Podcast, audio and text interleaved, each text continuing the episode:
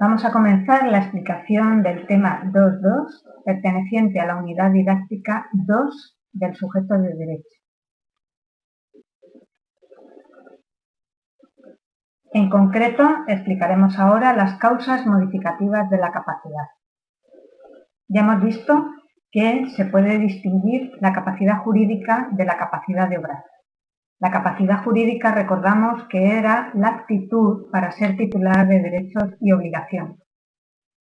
La capacidad de obrar, sin embargo, era la capacidad para llevar eh, a cabo contratos y celebrarlos válida y personalmente. Contratos y negocios jurídicos. Y es conocida como capacidad negocial. Sin embargo, la capacidad de obrar es susceptible de ciertas restricciones al ser variable. Ni existe en todos los seres humanos ni se da en ellos en el mismo grado. En el derecho romano podemos citar como causas modificativas de la capacidad la edad, la enfermedad, la prodigalidad, el sexo, la religión, las situaciones de cuasi o semi-esclavitud y la infamia. Comenzamos con la edad. Y es que la vida de los seres humanos no siempre tienen la misma capacidad de obrar. En efecto, se pueden distinguir dos periodos entre los impúberes. En la etapa de la impubertad distinguiremos a los infantes de los impúberes infantia mayores. Los impúberes serán aquellos que tienen de 0 a 12 o 14 años. Dentro de este grupo, como decimos, tenemos a los infantes, que serán de 0 a 7 años, que son incapaces para cualquier acto jurídico, y eh, los impúberes infantes mayores de 7 a 12 o 14 años, dependiendo de si es hombre o mujer, que tienen restricciones a la capacidad en todos los actos jurídicos, excepto aquellos que les reporten un interés patrimonial. Es decir, por ejemplo, podían recibir donaciones o eh, una herencia. Esta es la infancia que designa el periodo de la vida en el que todavía no se tiene el uso de la palabra. Como hemos dicho, los siete primeros años siempre fueron entendidos de esta manera y por tanto el infante era incapaz de realizar ningún acto jurídico.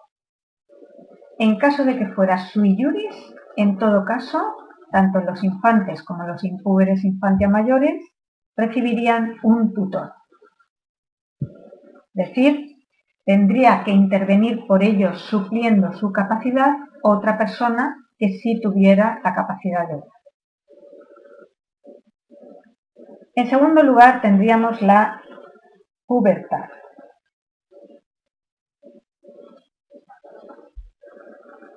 Este periodo, este comprendería eh, desde, como hemos dicho, los 12 o 14 años hasta los 25 años en que se alcanzaba la mayoría de edad.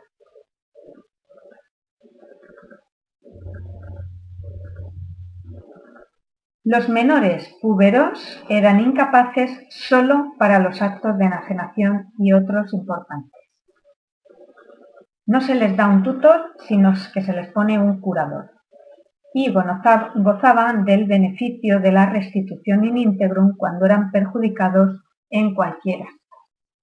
Podían hacer testamento y cualquier acto que les beneficiara económicamente se les daba total capacidad. Para el resto, como hemos dicho, necesitarían de un curador. La mayoría de edad en Roma se alcanzaba con los 25 años y eh, duraba desde los 25 años hasta el resto de la vida. En esta época, las disposiciones de la ley se, se aplican en toda su plenitud.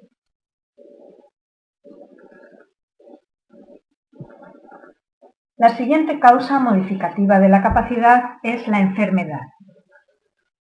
Las enfermedades corporales no tenían influencia sobre los derechos de las personas, Solamente en el caso de las enfermedades denominadas vitia, es decir, las enfermedades permanentes, entonces se producía una restricción de la capacidad. Por ejemplo, los ciegos, los sordos, los mudos, sordomudos e impotentes.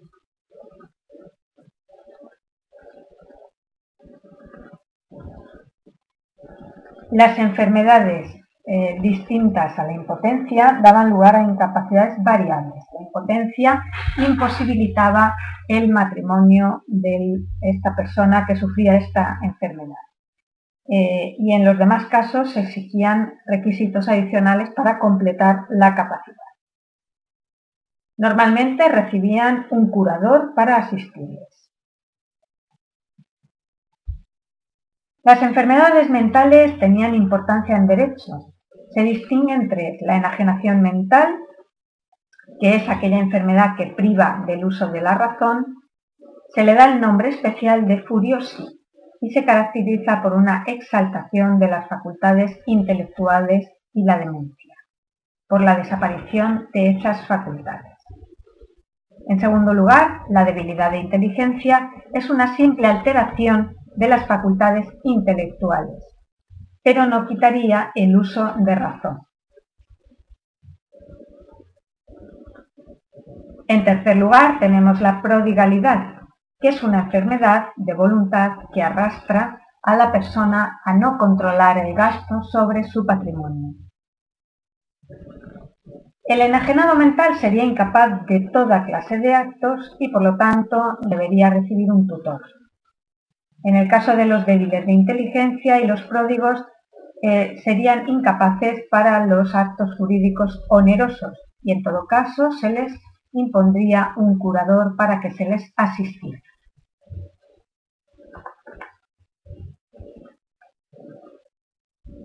En tercer lugar, el sexo también era eh, una causa modificativa de la capacidad en Roma. Los hombres y las mujeres tenían generalmente una diferencia importante puesto que las mujeres estaban sometidas a tutela durante toda su vida. La mujer en Roma tenía innumerables incapacidades. No gozaba de derechos políticos, es decir, no tenía acceso a las magistraturas, ni podía votar en las asambleas, ni presentarse a cargos políticos, etc no, tenía la patria potestad sobre sus hijos, puesto que el lugar que ocupaba en la familia era el de una hija más, es decir, en plano de igualdad respecto de sus hijos. De hecho, la mujer en Roma podía pertenecer a una familia distinta de la de los hijos si acaecía el divorcio. Tampoco tenía disposición sobre los bienes del matrimonio que pertenecían siempre al marido, con eh, excepción de la dote en épocas más avanzadas. La mujer estaba sometida a la patria potestad del pater familias mientras permanecía soltera. Después, cuando se casaba con manu, pasaba a eh, estar eh, bajo la manus de su marido y si no, er, no tenía marido y tampoco pater familias, eh, podemos decir que sería sui juris, pero entonces estaba sometida a tutela en cualquier caso. En virtud de la ley Boconia, por ejemplo, del año 169 a.C., la mujer no podía ser instituida heredero por un ciudadano que, poseyera más de 100 milas.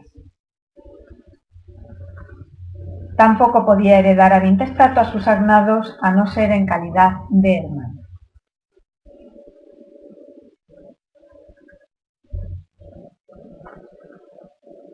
En cuarto lugar, tenemos como eh, incapacidad o causa modificativa de la capacidad la religión. En la antigua Roma, la diversidad de religiones no tenía influencia sobre la capacidad jurídica. Sin embargo, las persecuciones dirigidas por ciertos emperadores contra los cristianos en los inicios del cristianismo y también contra los judíos hicieron que se afectara la capacidad de estos. Se distinguió entonces entre creyentes, ortodoxos y heterodoxos. En conclusión, los judíos y los paganos eran los menos maltratados, no se imponían sino ligeras restricciones a su capacidad. Sin embargo, a los herejes se imponían multitud de incapacidades, sobre todo en materia hereditaria. Se redoblaba el rigor respecto a los maniqueos, donatistas y apóstatas. Estos heterodoxos estaban fuera de la sociedad y casi despojados de toda la capacidad.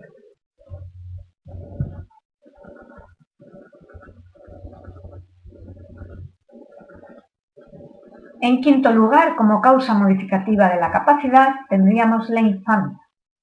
Dentro de la infamia podríamos distinguir la infamia de hecho, o llamada infamia facti, o la infamia de derecho, intestabilis, que podíamos distinguir entre la infamia inmediata y la mediata que necesitaba sentencia judicial.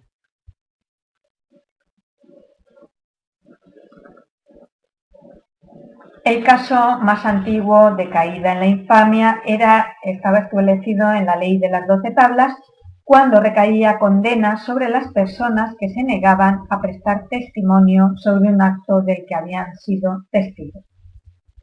El honor civil de un romano desaparecía totalmente cuando perdía la ciudadanía. Por eso, la calidad de ciudadano era una dignidad, un honor civil. La más mínima disminución de esta estimación traía aparejado efectos jurídicos y morales que eran de mayor menor gravedad según la causa. La caída en la infamia suponía la supresión de derechos políticos, como por ejemplo el derecho al voto o de presentarse a cargos públicos. Y lo de mayor trascendencia para el derecho privado era la negativa del pretor a prestar su asentimiento a quien pedía actuar en un proceso representando a terceros. La facultad de ser un procurator, cognitor, ni tampoco abogar por terceros, no podía valerse compareciendo judicialmente por otro para la persona que había caído en la infamia. La infamia plena entrañaba la pérdida del jus con nubi en ciertos casos, como la prohibición de contraer matrimonio a los ingenuos con los infames.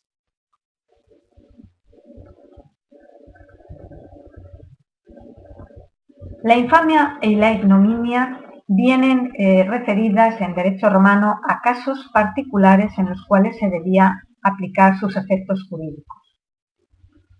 Por eso se referían los edictos a negocios, profesiones y condenas recaídos sobre las personas, incorporándose paulatinamente la legislación pretoria nuevos casos que se iban presentando. Aquellos que ejercían acciones y desempeñaban oficios y profesiones inmorales eran considerados indignos y por lo tanto caían en la infamia y se degradaba el, honor civil por medio de la, eh, eh, profesión ejercitada. Por ejemplo, profesiones de este tipo eran los alcahuetas, prostitutas, actores, etc. Además de los casos determinados por la ley, la degradación del honor civil se establecía a través del censor, con la nota censoria que indagaba sobre la vida privada del ciudadano. Esta censura sobre las costumbres influía sin duda sobre la reputación de las personas, privándoles de sus derechos políticos al cerrarles el acceso a cargos públicos, el derecho al voto y asimismo a las obligaciones del soldado en la milicia.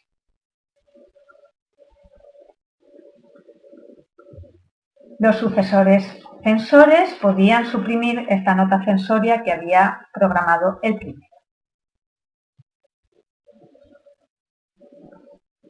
También el cónsul, según su libre arbitrio, podía declarar la infamia de derecho en, ciertos, eh, en ciertas ocasiones que él considerara pertinentes.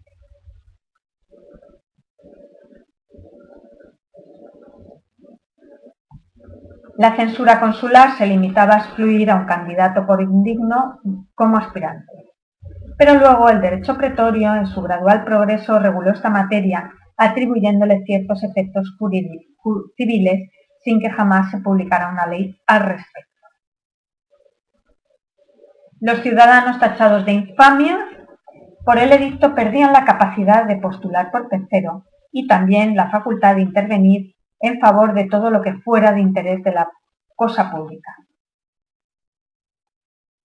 No podían eh, ejercitar el derecho que se le atribuía a toda persona de promover un juicio por acción popular. La degradación del honor civil duraba toda la vida si el Senado o el emperador no acordaban su cancelación.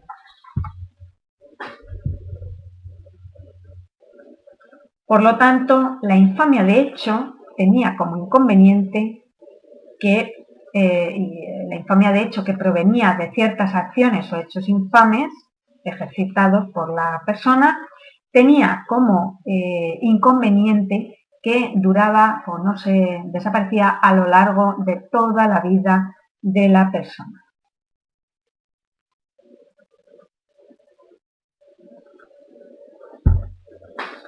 Esto respecto a la infamia de hecho, que en resumen provenía de ciertas acciones o hechos contrarios a la moral y a las costumbres sin que la ley lo prohibiera. Eran hechos que no prohibían la ley, pero estaban mal vistos eh, por la sociedad de la época.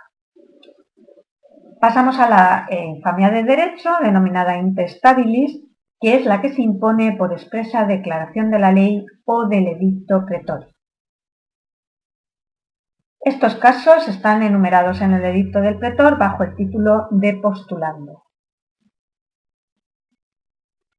Los que son admitidos por la ley escrita o derecho positivo se denominarán infamia juris y se pueden dividir en dos clases. La primera resulta del ejercicio de profesiones, oficios, negocios o determinados hechos deshonrosos que castiga la ley, por ejemplo, la bigamia, etc. Sin embargo, la infamia mediata presupone una sentencia especial condenatoria del juez contra un ciudadano por razón de ciertos delitos o en base a una de estas acciones de carácter privado, la de mandato, acción mandati directa, la de depósito, acción depósito directa, la de sociedad, acto prosocio y la de tutela, acto tutela directa.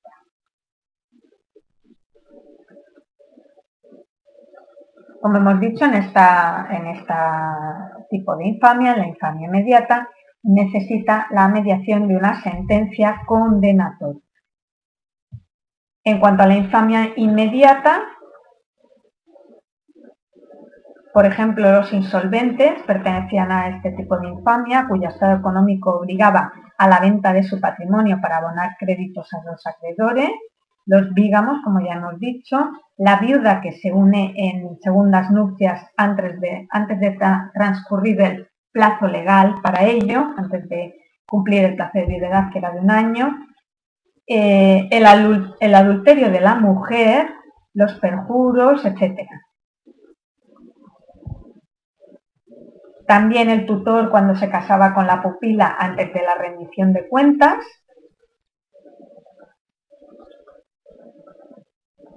Entre otras.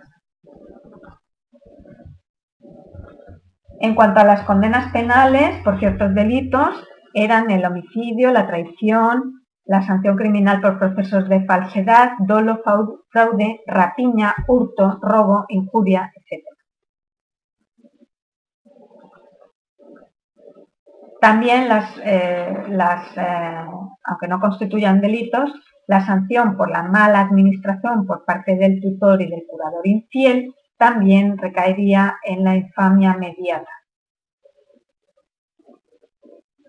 Eh, también los contratos de buena fe, el mandato, el depósito y la sociedad. Todas estas acciones civiles que se intentaban para estos casos estaban incluidos bajo el nombre de cuestiones infamantes, porque aparte de la condena a devolver el dinero, etcétera, por responsabilidad, aparte recaía la nota de infamia.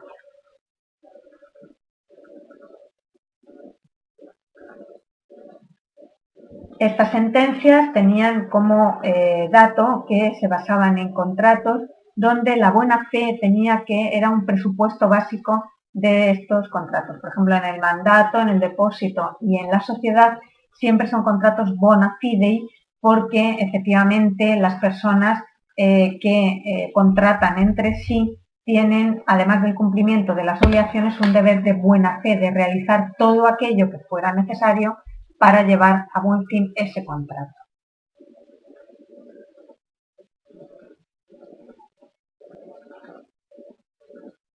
Como hemos dicho, y para acabar con el tema de la infancia, entre la infamia de hecho y la de derecho hay una eh, diferencia sustancial. Y es que en la infamia de derecho, en la intestabilis, una vez cumplida la condena, eh, se, borraba esa nota de infamia, mientras que en la infamia de hecho permanecía durante eh, toda la vida de la persona.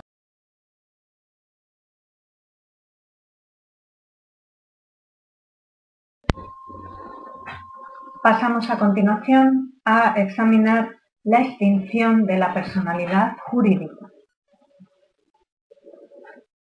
Como hemos dicho anteriormente, la personalidad jurídica aparece y surge con el nacimiento de la persona. Luego resulta lógico que la, em, eh, personalidad jurídica se extinga a la muerte de esa misma persona. Sin embargo, en Roma también se alteraba la personalidad jurídica o podía incluso llegar a perderse si se perdía alguno de los tres estatus, lo que se denominaba la capitis de, minuto. Examinaremos también a continuación.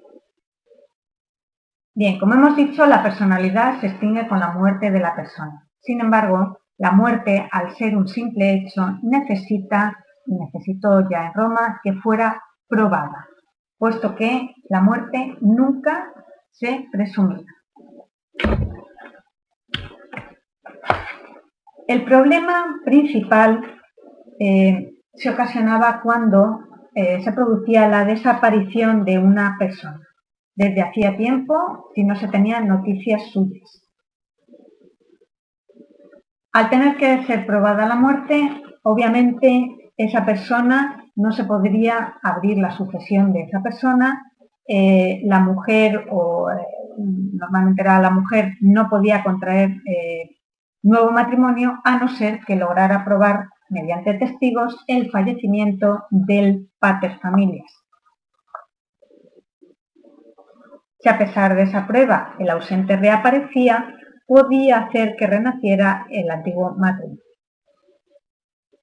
Por lo tanto, se acordó que una norma en virtud de la, cual la ausencia del cónyuge durante cinco años sin que se tuvieran noticias suyas constituía justa causa de divorcio.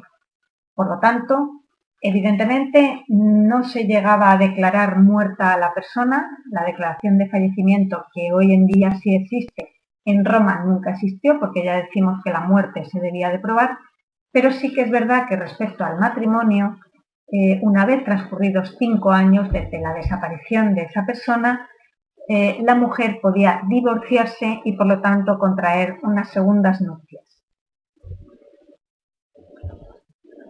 Sin embargo, mientras la persona permanecía desaparecido, con los hijos impúberes del ausente, lo que hacían era eh, el magistrado eh, ya que no se podía probar la muerte y por lo tanto no se convertían en pater familias, les nombraba y les designaba un curador que velaba por su educación y por la administración de los bienes. En el caso especial del cautiverio de guerra, la administración de los bienes del cautivo se confiaba a un curador a petición de sus herederos o incluso de los acreedores.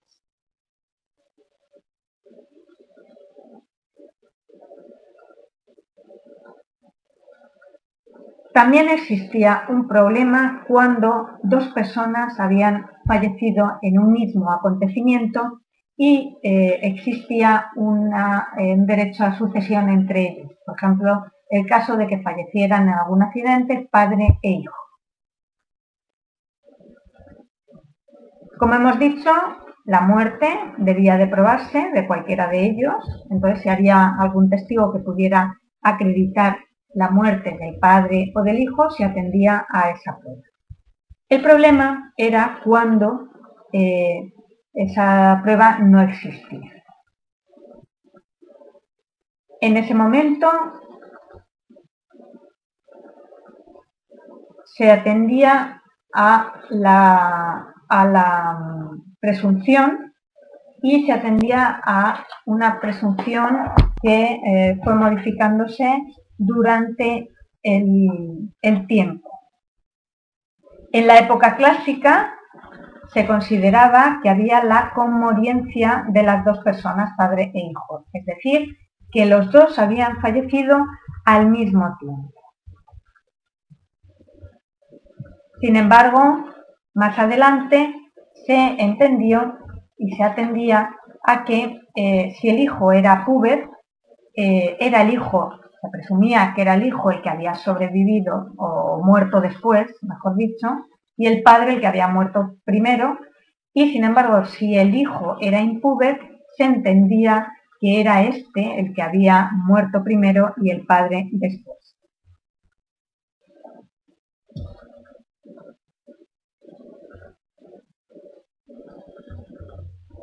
Se ha discutido mucho sobre mm, el fundamento de esta regla de la premoriencia de uno u otro según la edad mm, o, la etapa en que se encontraba el descendiente puber e impuber. Unos alegan, algunos autores han alegado que eh, mm, esta presunción estaba basada en la mayor o menor fuerza física de la persona Así, si el descendiente era impuber, se entendía que había muerto el primero, puesto que el padre era más fuerte, y si el descendiente era ya puber, se entendía que era él el más fuerte y por lo tanto había muerto con posterioridad al padre.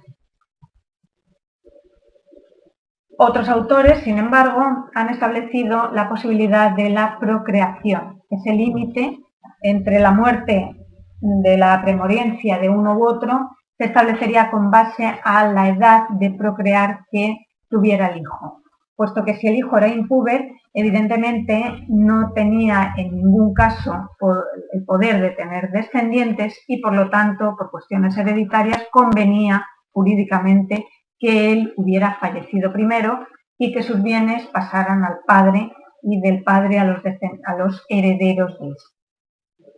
Sin embargo, cuando el, eh, el hijo era puber, se entendía que sí podía tener descendientes, puesto que ya estaba en edad de procrear y por lo tanto él eh, era el que mm, debería de morir en, segundo lugar, puesto que si moría antes el padre eh, tendría él su herencia, su capacidad para heredar y por lo tanto esa herencia del padre pasaría también a los herederos al haber fallecido con posterioridad. En cualquier caso, esta citada regla evidentemente mm, era, mm, hay una discusión doctrinal importante sobre la misma.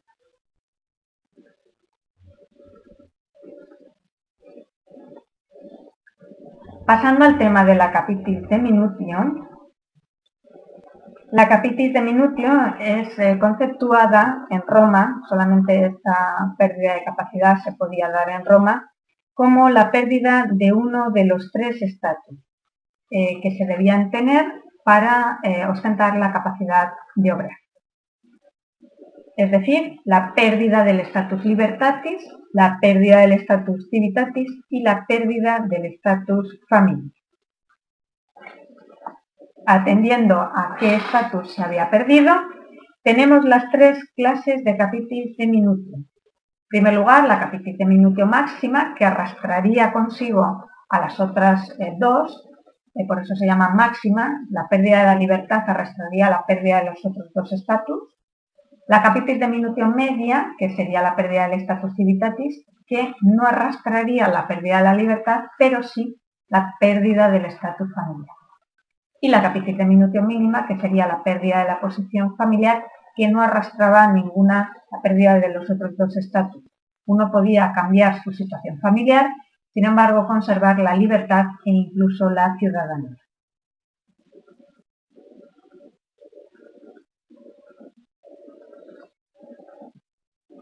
En primer lugar, la capitis de minutio máxima tiene lugar cuando se pierde la libertad. Y como hemos dicho, al arrastrar a los otros dos estatus se perdía también la ciudadanía y la posición familiar, la posición de pater familias o de filis familias. La pérdida de la libertad arrastraba a los otros dos estatus y por lo tanto, si una persona caía esclavo, inmediatamente perdía también la ciudadanía romana y su estatus en la familia, agnaticia. Esta capitis de minutio máxima tiene lugar sobre todo en dos casos principales. Uno, como hemos dicho anteriormente, cuando el ciudadano romano eh, era caído en cautividad de guerra, era mm, ocasionado por la guerra.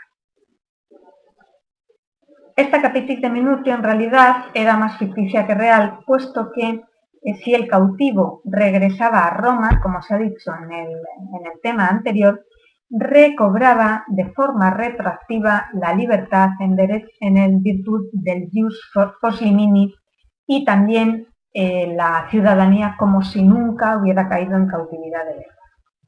Además, si el, eh, ciudadano romano moría en cautiverio, se entendía por la ficción de la ley Cornelia que éste había muerto en el momento en que cayó en poder del enemigo y por lo tanto con el estado de libertad y de ciudadanía romana.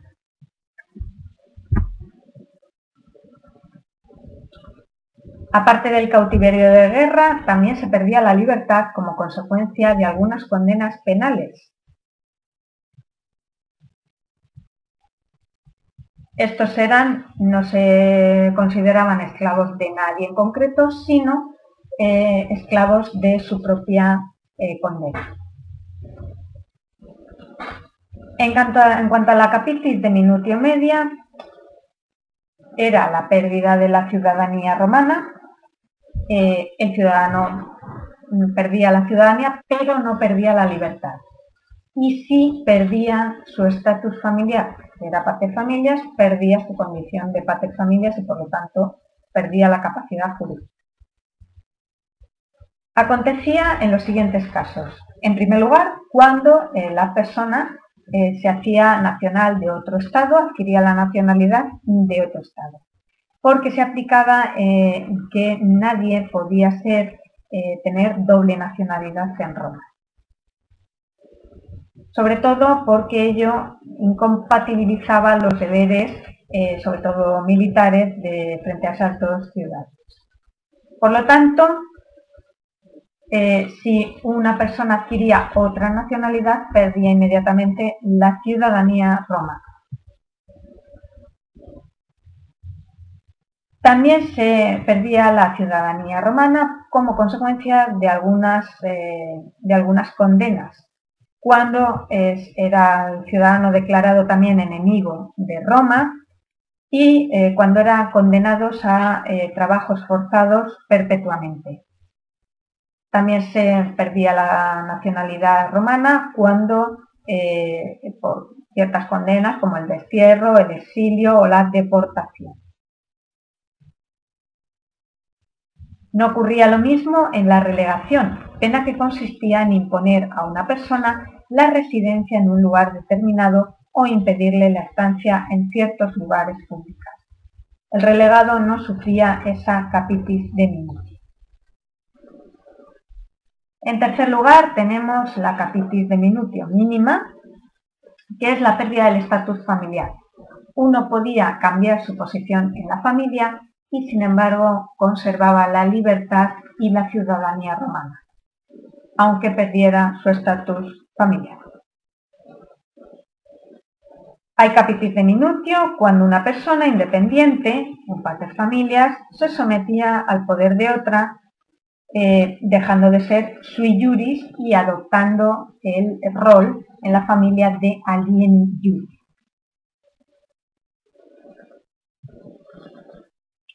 También existiría capitis de minutio cuando una persona sometida a la potestad de otra pasa a ser potestad de una tercera.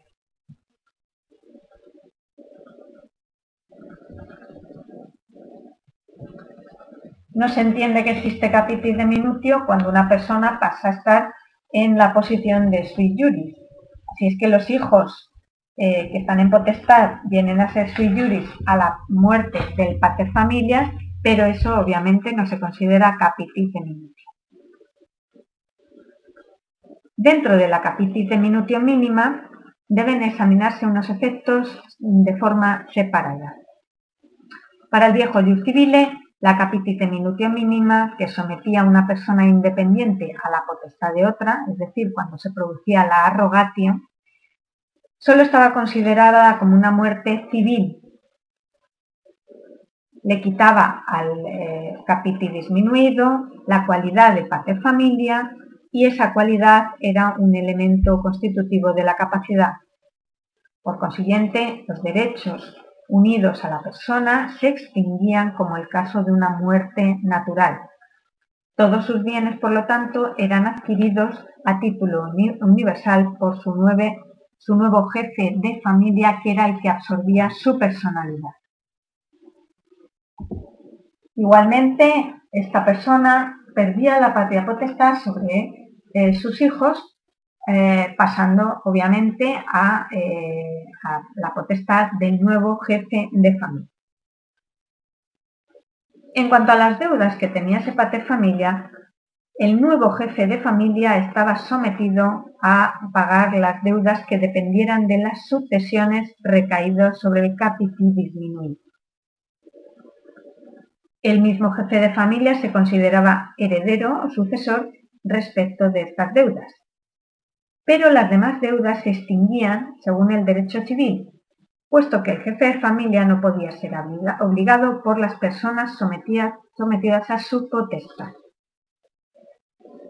Se entendía que existía una obligación natural de devolver ese dinero o devolver esas deudas o saldar esas deudas, pero nada más. Sin embargo, con posterioridad el pretor corrigió este, esta regla y eh, auxilió a los acreedores del capital disminuido, otorgándoles la restitutio in integrum contra la capitite minutio, con el derecho a perseguir por acciones útiles sobre los bienes que le hubieran pertenecido sin que se hubiera producido esa capitite minutio.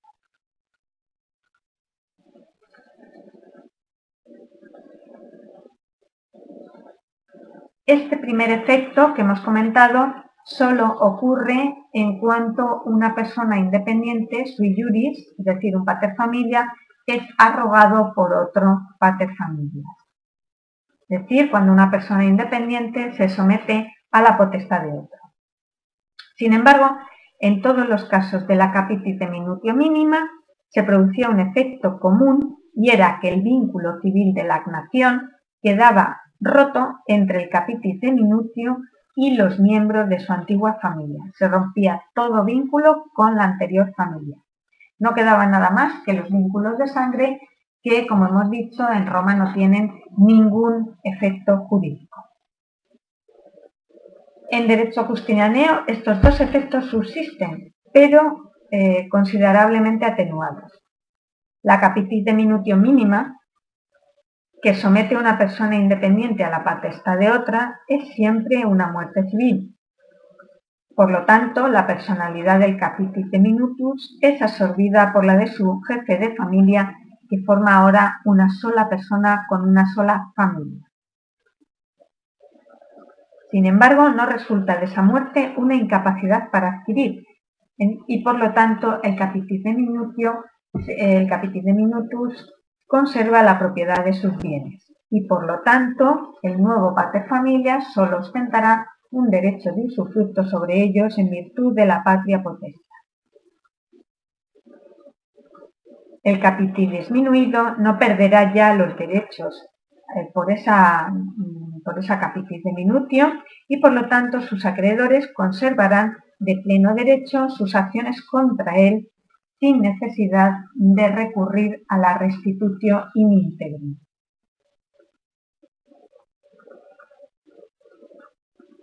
Por otra parte, en derecho justinianeo, al eh, cobrar mucha más importancia la familia cognaticia, la ruptura del vínculo agnaticio con la familia de origen evidentemente queda ya muy disminuido en sus efectos y simplemente tiene una relevancia más bien sin eh,